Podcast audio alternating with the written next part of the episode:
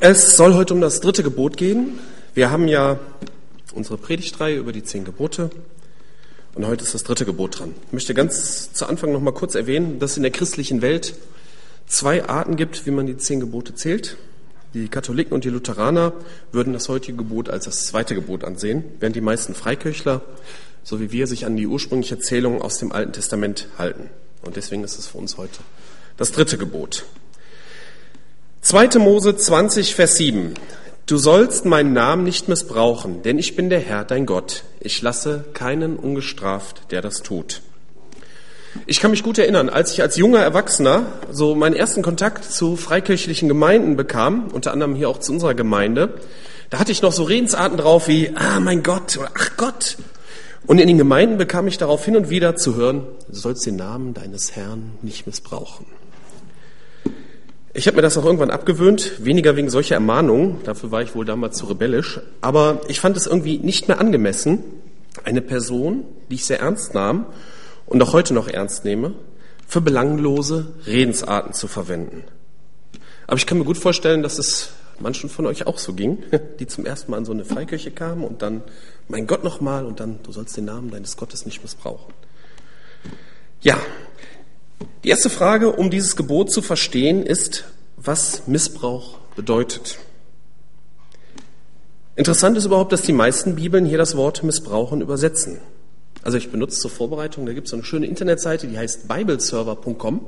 Da kann man immer fünf Übersetzungen sich nebeneinander angucken. Das ist immer sehr praktisch, weil dann kriegt man direkt so einen Überblick, wie so unterschiedliche Übersetzer denselben Grundtext übersetzen.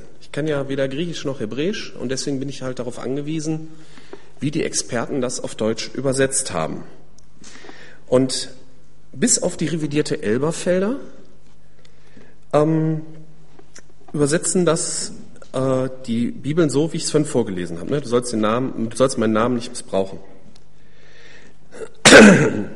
In der revidierten Elberfelder, die ja für ihre Übersetzungsgenauigkeit bekannt ist, auch wenn die Sprache ein bisschen holprig ist, wird es anders übersetzt. Du sollst den Namen des Herrn, deines Gottes, nicht zu Nichtigem aussprechen, denn der Herr wird den nicht ungestraft lassen, der seinen Namen zu Nichtigem ausspricht. Und in der Worterklärung unten drunter, Entschuldigung, steht als Alternative zu dem Wort Nichtigen Falsches oder Lügenhaftes. Wir haben also hier ein ganzes Spektrum von Missbrauch, vom Nichtigen bis hin zur Lüge. Und die zweite Frage hier ist natürlich, was ist mit dem Namen des Herrn gemeint? Man könnte jetzt nur ganz kleinkariert sein und sich auf den Standpunkt stellen, dass das Wort Gott ja gar nicht der Name Gottes ist. Ne, Im Alten Testament war für die Menschen der Name Gottes Jahwe, wahrscheinlich, so genau weiß man das nicht, wie man das genau ausspricht. Und im Neuen Testament und auch für uns heute ist der Name Gottes ja Jesus Christus. Das ist der Name, den uns Gott gegeben hat. Und ich treibe es mal auf die Spitze. Wenn man Ach Gott oder sowas sagt, dann benutzt man ja gar nicht den Namen Gottes. Folglich missbraucht man ihn auch nicht. Oh ja, das kann ich gut gebrauchen. Ich habe jetzt seit einem Monat ich immer heiser. Danke. Nun ist es allerdings so, dass man zumindest in unseren Breiten meistens unseren Gott meint, wenn man das Wort Gott verwendet. Und in anderen Landstrichen sind solche Ausrufe ja noch konkreter. Ich hatte mal einen Studienkollegen, der hatte eine Mutter aus Bayern. Und die hatte mal, Jesus, Maria und Josef. Also das war so, immer wenn die sich aufgeregt hat, kam so dieser Spruch. Und ich habe mir allen Ernstes mal ernsthaft überlegt, ob ich der mal den Spruch reindrücken soll und sagen, du sollst den Namen deines Herrn nicht missbrauchen. Aber das habe ich mir dann verkniffen. Also wenn Gott solche Redensarten hart bestrafen würde, dann wäre Bayern menschenleer. Das muss man einfach sehen. Das ist dann. Ich glaube, dass diese wörtliche Übersetzung aus der Elberfelder den Namen des Herrn aussprechen, dass der etwas verwirrend ist und dass deswegen die anderen Übersetzungen weniger wörtlich, sondern mehr sinngemäß übersetzt haben. Ich möchte auch ein Beispiel dazu sagen. Ich fahre nächste Woche für einen Tag nach Frankfurt zu einer Infoveranstaltung von einer Softwarefirma. Ich werde natürlich Visitenkarten mitnehmen und ähm, vielleicht erfahre ich da interessante Sachen für das Produkt, das wir verwenden. Wenn ich jetzt nun den Namen meiner Firma in irgendwelchen belanglosen Redensarten verwenden würde, dann würde ich mich vielleicht ein wenig zum Affen machen und die Firma so ein bisschen in schlechtes Licht drücken, vielleicht. Wenn ich aber fälschlicherweise dort so auftreten würde, dass ich behaupte, ja, meine Firma will vielleicht 100 Lizenzen davon kaufen und ich bin einer der maßgeblichen Entscheider, um von denen zum Essen eingeladen zu werden, ne, was man ja dann so macht bei guten Kunden, ähm, dann hätte ich den Namen meiner Firma missbraucht. Dann wäre ich missbräuchlich im Namen meiner Firma aufgetreten. Und ich denke, so ist das auch gemeint. Also, belanglose Redensarten sollten wir sowieso lassen. Ne? Wenn wir Gott ernst nehmen, ist es irgendwie nicht angemessen, ach Gott zu sagen. Aber richtiger Missbrauch, das ist noch was anderes. Und dazu betrachten wir erst einmal die Frage, wo treten denn Leute im Namen Gottes überhaupt auf? Und zuallererst fällt natürlich ins Auge bei Lehre und Predigt. In wessen Namen stehe ich denn hier vorne? Ich bin nicht einfach nur ein Vertreter der Gemeinde, der jetzt heute mal mit Predigt dran ist, so wie zum Beispiel im Verein, ne, wechselt man sich wöchentlich mit dem Protokoll führen ab. Ne, wenn du heute das Protokoll schreibst, mache ich nächsten Sonntag die Predigt. Ach nö. Nein, diejenigen, mich eingeschlossen, die hier sonntags predigen, verstehen sich für diese Predigt als Sprachrohr Gottes. Sie reden im Namen Gottes. Das heißt natürlich nicht, dass Gott mir die Predigt zu Hause diktiert hat. Auch nicht diesen Bayernwitz, ne? Ich habe gebetet, habe mir selber Gedanken gemacht und hoffe darauf, dass diese Gedanken zumindest zum Teil von Gott geführt sind und von Gott verwendet werden können. Das gilt nicht nur für eine Predigt, sondern das gilt für Andachten in Hauskreisen, in Sonntagsschulgruppen, im Gemeindebrief, überall da, wo Menschen vom Reich Gottes, von Jesus Christus etwas erzählen oder schreiben. Und bei solchen Predigten und Andachten gibt es natürlich ein gewaltiges Missbrauchspotenzial. Denn man könnte ja dazu verleitet werden, im Namen Gottes von der Kanzel aus seinen eigenen Interessen durchzusetzen oder irgendwie bewusst was Unwahres zu sagen. Und weil man das dann im Namen Jesu tut, ist das ein ziemlich gravierender Missbrauch des Namens Gottes. Ein wichtiges Mittel gegen einen solchen Missbrauch liegt bei den Zuhörern. In der Apostelgeschichte ist dazu ein schönes Vorbild beschrieben. Apostelgeschichte 17, 11 und 12. Die Juden in Beroea waren nicht so voreingenommen wie die in Thessalonich. Mit großer Bereitwilligkeit gingen sie auf das Evangelium von Jesus Christus ein und sie studierten täglich die Heilige Schrift, um zu prüfen, ob das, was Paulus lehrte, mit den Aussagen der Schrift übereinstimmte. Die Folge war, dass viele von ihnen zum Glauben kamen. Also eine gewisse Verantwortung zur Vermeidung von Missbrauch des Namen Gottes auf der Kanzel, bei Andachten oder bei sonstigen Gelegenheiten in der Gemeinde – wo Gottes Wort weitergesagt werden soll, liegt bei uns allen. Selbstverständlich liegt die größte Verantwortung bei der Person, die predigt oder lehrt. Darüber muss man sich immer bewusst sein. Nach meinem Empfinden gehört dazu auch, dass man versucht zu unterscheiden, was Gottes Wort ist und was die eigene Meinung ist. Wir finden in 1. Korinther 7, Vers 25 eine interessante Aussage von Paulus. Da geht es eigentlich um Ehe.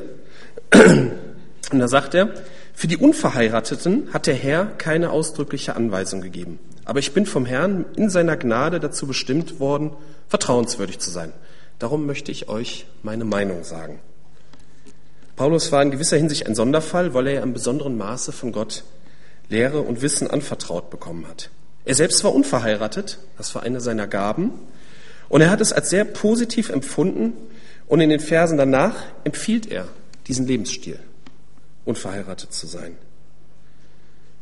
Aber er ist sich bewusst, dass das seine persönliche Meinung ist. Und da unterscheidet er ganz klar.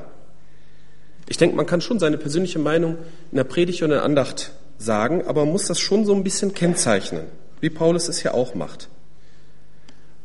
Ich persönlich mache das auch bei Fragen, wo ich auch weiß, dass Christen anderer Meinung sind, also die zu einer anderen Erkenntnis sich gekommen sind. Ne? Ich meine, man kann sich immer auf den Standpunkt stellen, dass die eigene Erkenntnis genau die richtige ist und dass alle anderen blinde Hirselt sind, aber das halte ich nicht zielführend. Zwischen Predigen und Lehren würde ich übrigens auch noch einen Unterschied machen. Ein Prediger muss nicht unbedingt ein Lehrer sein, er muss nur verständlich vermitteln können, was Gott ihm klargemacht hat, während ein Lehrer tiefere Zusammenhänge verstehen und sie vermitteln können muss. Und ein Lehrer zu sein bedeutet eine noch, noch eine Qualität mehr Verantwortung. Das ist in Jakobus 3, 1 und 2 beschrieben. Meine Geschwister, es sollen so, nicht so viele von euch darauf aus sein, Lehrer der Gemeinde zu werden. Ihr wisst doch, dass wir Lehrer einmal besonders streng beurteilt werden. Wir alle lassen uns ja oft und in vieler Hinsicht etwas zu Schulden kommen, am meisten jedoch bei dem, was wir sagen. wenn jemand sich auch nur mit einem Wort, wenn sich jemand nie auch nur mit einem Wort etwas zu Schulden kommen lässt, ist er ein vollkommener Mensch, der auch jeden anderen Bereich seines Lebens unter Kontrolle halten kann. Lehre wird normalerweise durch Worte vermittelt und im Namen, dieses im Namen Gottes sprechen bedeutet eine ganz besondere Verantwortung. Kommen wir zu einem weiteren Fall, wo Menschen im Namen Gottes auftreten, die Prophetie. Wir leben es ja auch bei uns in der Gemeinde, dass welche aus unserer Mitte eine Prophetie empfangen und sie an uns weitergeben. Ein Bild, ein Wort. Und das ist auch ein Auftreten im Namen Gottes. Natürlich liegt auch hier ein Missbrauchspotenzial vor. Insbesondere dann, wenn einem etwas wichtig ist und man diese Erkenntnis nicht einfach so weiter sagt, sondern sie bewusst oder unbewusst als Prophetie fälschlicherweise weitergibt. Ne? Ist ja ein Unterschied in der Wirkung, ob wenn ich sage, mir ist Folgendes wichtig geworden oder ich habe ein Bild gesehen oder ich habe ein Wort empfangen, dass Gott gesagt hat, dass Folgendes für uns wichtig ist. Diese Gefahr besteht natürlich. Und hier haben diejenigen, die Prophetien empfangen, eine ganz besondere Verantwortung, ehrlich vor Gott, vor sich selber und vor der Gemeinde zu sein. Und auch wir alle haben ebenso wie gegenüber Predigern und Lehrern eine Verantwortung gegenüber Propheten. Wenn so ein Prophet eine Zukunftsprophetie, eine Voraussage macht, dann kann man die Glaubwürdigkeit prüfen, indem man schaut, ob, die, ob das Vorausgesagte eingetroffen ist. Ist natürlich blöd, wenn die Voraussage eigentlich Handeln erfordern würde, frühzeitiges, dann kann man nicht warten, bis das Ereignis eingetroffen ist. Dann ist zu spät. Wir finden ein Beispiel in der Apostelgeschichte dazu. 11, 27 bis 29. Während dieser Zeit kamen einige Propheten aus Jerusalem nach Antiochia. Einer von ihnen, ein Mann namens Agabus, wurde vom Geist Gottes dazu gedrängt, vor die Gemeinde zu treten und anzukündigen, dass eine schwere Hungersnot über die ganze Welt hereinbrechen werde, was während der Regierungszeit von Kaiser Claudius dann auch tatsächlich geschah. Da beschlossen die Jünger, den Geschwistern in Judäa eine Geldspende zukommen zu lassen. Jeder sollte entsprechend seinen Möglichkeiten zu ihrer Unterstützung beitragen. Das finde ich sehr schwierig. Denn leider gab es in der Geschichte der Christenheit auch oft genug Fälle, wo Prophezeiungen nicht eingetroffen sind und sich die Betreffenden vor Außenstehenden zum Affen gemacht haben. Aber es gibt auch heute noch richtige Zukunftsprophetie und wir sollten dafür offen sein. Die meisten prophetischen Aussagen sind aber keine Zukunftsprophetien, sondern sie sind das live gesprochene Wort Gottes, das Gott in die konkrete Situation einem Menschen, einer Gemeinde oder sogar einem Land gegeben hat. Und da bekommen wir auch einige Kriterien an die Hand, um solche Prophetien beurteilen zu können. Zum einen geht es um die Person des Propheten selber. In Matthäus 7, 15 und 16 steht, Hütet euch vor den falschen Propheten. Sie kommen im Schafskleid zu euch, in Wirklichkeit aber sind sie reißende Wölfe. An ihren Früchten werdet ihr sie erkennen. Erntet man etwa Trauben von Dornbüschen oder Feigen von Disteln? Da geht es nicht darum, dass ein Prophet fehlerfrei oder perfekt sein müsste, denn dann könnte es keine Propheten geben. Propheten sind ja Christen wie alle anderen auch, nur mit einer besonderen Gabe. Sondern es geht darum, dass man die Motive und den Gesamtlebensstil der Propheten so ein bisschen im Auge hat. Sind sie im positiven Sinne Schafe unseres Herrn Jesus Christus? Oder sind sie Egoisten, die ihre eigenen Ziele in erster Linie vorantreiben wollen und die Gemeinde und der Hauskreis ist nur Mittel zum Zweck? Denn dann handelt es sich um reißende Wölfe. Was für Früchte hat ihr Leben? Eine weitere Grundregel im Umgang mit Propheten steht in 1. Thessalonicher 5, 19 bis 22. Legt dem Wirken des Heiligen Geistes nichts in den Weg. Geht nicht geringschätzig über prophetische Aussagen hinweg, sondern prüft alles. Was gut ist, das nehmt an. Was aber böse ist, darauf lasst euch nicht ein, in welcher Gestalt es auch immer an euch herantritt. Diese beiden Regeln, prüft alles und das Gute behalten und auch die vorige, an ihren Früchten werdet ihr sie erkennen, haben eine fast universale Gültigkeit und gelten natürlich auch in der Beurteilung von Predigten und Lehren. Mir ist noch ein dritter Fall eingefallen, wo man im Namen Gottes spricht. Ich nenne es mal mit der Überschrift Gott hat mir gezeigt. Man kennt vielleicht aus Erzählungen so krasse Geschichten, also ich kenne zumindest eine, wo ein junger Mann zu einer jungen Frau gesagt hat, Gott hat mir gezeigt, dass du meine Frau wirst. Ist natürlich eine doofe Situation, wenn Gott das der Frau nicht so gezeigt hat. Das war auch so. Gerade in solchen Situationen, wo man glaubt, von Gott etwas gezeigt bekommen zu haben, liegt ein ganz besonderes Missbrauchspotenzial vor. Oder ein anderes Beispiel, was ich auch schon mal gehört habe. Gott hat mir gezeigt, dass er dich bald heilen will. Bei solchen Begebenheiten läuft es mir eiskalt den Rücken runter. Es ist klar, was so ein Gott hat mir gezeigt reden für Folgen haben kann. Man setzt damit anderen Menschen damit ungeheuer unter Druck, was sicherlich nicht im Sinne Jesu ist. Hier auf Erden kann sich jeder Mensch irren. Und auch wenn du dir super sicher bist oder wenn ich mir super sicher bin, kann ich mich irren. Und von daher gilt es bei solchen Aussagen vorsichtig zu sein. Und auch hier gilt, wie für die anderen, alles prüfen und das Gute behalten und auf die Lebensfrüchte achten.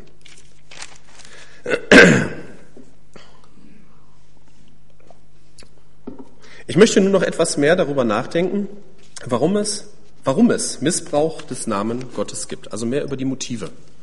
Wir haben ja einen Fall schon kennengelernt, das aus Matthäus 7, Vers 15, mit den falschen Propheten, die wie reißende Wölfe sind. Hier ist ganz klar ein Wolf, damit ist ein Mensch gemeint, der ohne Rücksicht auf Verluste anderer seine eigenen Bedürfnisse und Begierden stillen will. Das können ganz üble Absichten sein, wie Übervorteilung, Gewinnsucht und Machtgier. Das kann aber auch so etwas wie Selbstdarstellung oder der Wunsch nach Anerkennung sein. Es gibt ja in der Apostelgeschichte einen Fall, da gab es einen Magier namens Simon, über den bevor die Apostel das Evangelium da verkündigt haben, war der sehr bekannt und auf ihn richtete sich die Aufmerksamkeit der gesamten Bevölkerung. Dieser Mann ist die Kraft Gottes in Person, sagten die Leute und nannten ihn die große Kraft. Sie standen völlig unter seinem Bann, so sehr hat er sie mit den Zauberkünsten fasziniert. Aber dann kam Philippus und hat das Evangelium vom Evangelium verkündet und über Jesus Christus. Und dann haben sich ganz viele für Jesus entschieden. Auch dieser Philippus, äh, auch der Simon selber kam zum Glauben und ließ sich taufen. Aber die Geschichte ist dann noch nicht zu Ende. Dann kam später noch ähm, Petrus und Johannes und die haben den Leuten die Hände aufgelegt, sodass sie den Heiligen Geist empfangen haben. Und als Simon, der ehemalige Zauberer, sah, dass der Heilige Geist denen gegeben wurde, denen die Apostel die Hände auflegten, bot er Petrus und Johannes Geld an und sagte, gebt mir Anteil an dieser Kraft, damit auch bei mir jeder den Heiligen Geist bekommt, dem ich die Hände auflege. Petrus äh, reagierte etwas giftig und sagt, zur Hölle mit dir und deinem Geld. Zu denken, was Gott schenkt, könne man kaufen. Naja, man merkt, dass hier deutlich wird, dass dem Simon die Anerkennung fehlt. Klar, vorher war er der Star, kann man sagen. Ne? Auf ihn richtete sich die Aufmerksamkeit der gesamten Bevölkerung und sie nannten ihn die große Kraft. Und jetzt war alles futsch weil eben diese okkulten Praktiken sind mit einem Leben mit Jesus natürlich nicht vereinbar. Keine Anerkennung mehr, keine Mittelpunkt stehen mehr. Ich denke, wir verstehen ihn und insbesondere diejenigen, die hin und wieder predigen, lehren oder prophetische Worte bekommen, müssen vor dieser süßen Droge der öffentlichen Anerkennung oder des Schulterklopfens auf der Hut sein. Anerkennung ist was Schönes, aber es darf nicht zur Droge werden. Ich kann mir entsinnen, das war 97, da hatte ich meine meine damaligen Predigten und Jugendthemen habe ich auf meiner Homepage zum ersten Mal online gestellt. Also für die Jüngeren, auch 97 gab es schon Internet. Und ähm, da gab es eine Seite, die hieß kostenlos.de. Da habe ich gedacht, okay, trage ich mich da unter Sonstiges ein, kostenlose Predigten. Ne? Und ähm, habe dann auch einiges an Feedback gekriegt. Und da kam auch ein handgeschriebener Brief, wo dann alles überschwänglich gelobt wurde, meine Predigten überschwänglich gelobt wurden. Und da habe ich echt gemerkt, so, ich habe mich drüber gefreut, aber dieser Weg bis zum Größenwahn, der ist nicht weit, ne? wenn man wenn man da gelobt wird. Also da ähm, muss man echt vorsichtig sein.